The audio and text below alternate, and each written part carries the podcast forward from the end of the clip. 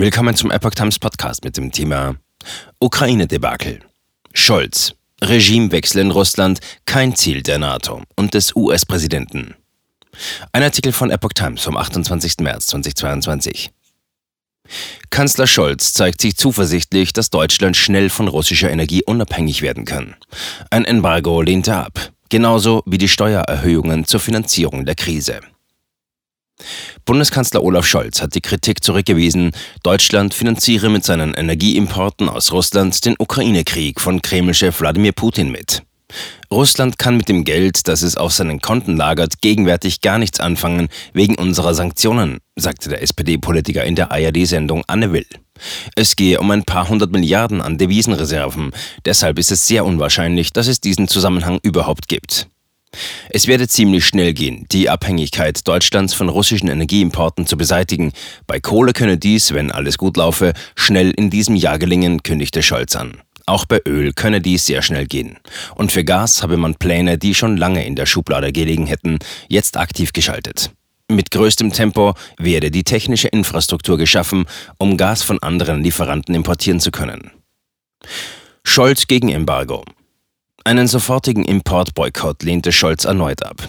Er warnte, es geht um unglaublich viele Arbeitsplätze. Sollte umgekehrt Russland seine Exporte beenden, wäre Deutschland vorbereitet. Aber wenn von einem Tag auf den anderen diese Importe ausblieben, würde das dazu führen, dass ganze Industriezweige ihre Tätigkeit einstellen müssten.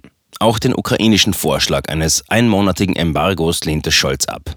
Verantwortliche Politik müsse den Mut haben, die Wahrheit auszusprechen.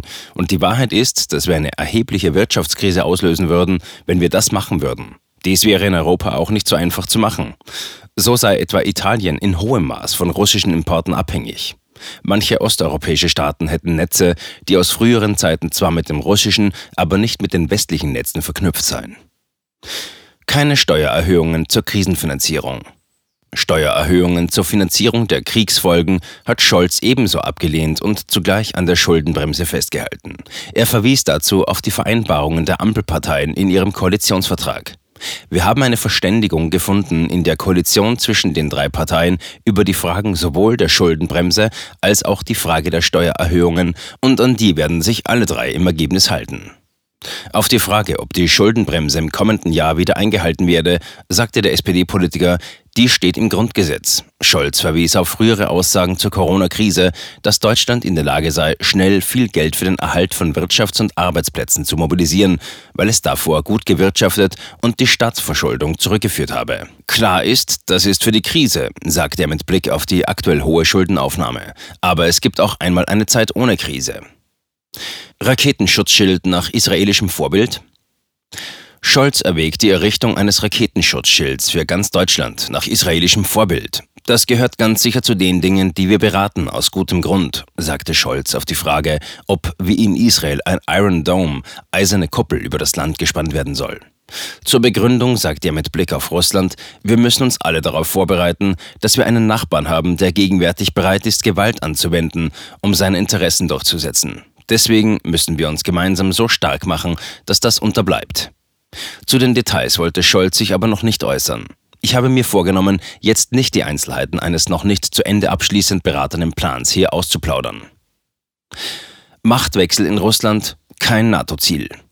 Scholz hat außerdem klargestellt, dass die NATO keinen Machtwechsel in Russland anstrebt. Das ist nicht das Ziel der NATO, übrigens auch nicht des amerikanischen Präsidenten, sagte er in der ARD-Sendung Anne Will.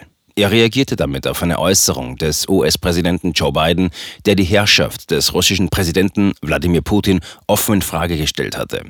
Um Gottes Willen, dieser Mann kann nicht an der Macht bleiben, sagte Biden. Scholz verwies darauf, dass er mit Biden bei seinem Amtsbesuch im Weißen Haus noch vor dem Ukraine-Krieg über diese Frage gesprochen habe. Wir sind beide völlig einig, dass Regime-Change, Regimewechsel kein Gegenstand und Ziel von Politik ist, die wir miteinander verfolgen. Es sei die Sache der Völker und Nationen selber, sich ihre Freiheit zu kämpfen. Scholz droht bei Chemiewaffen mit dramatischen Maßnahmen. Mit dramatischen Maßnahmen hat Kanzler Scholz Russland beim Einsatz von Chemiewaffen gedroht. Ein Einsatz von biologischen und chemischen Waffen darf nicht stattfinden und deswegen sind wir auch alle so explizit, so ausdrücklich in dieser Frage, sagte er. Das würde härteste Konsequenzen haben und wir sind uns darüber einig, dass wir natürlich mit dramatischen Maßnahmen reagieren werden. Es gebe bereits Überlegungen zu diesen Maßnahmen, sagte Scholz. Aber selbstverständlich ist das nichts, worüber man spricht. Der Kanzler machte allerdings klar, dass die NATO auch bei einem Einsatz chemischer oder biologischer Waffen nicht in den Krieg um die Ukraine eintreten werde. Die NATO wird nicht Kriegspartei werden, das ist klar.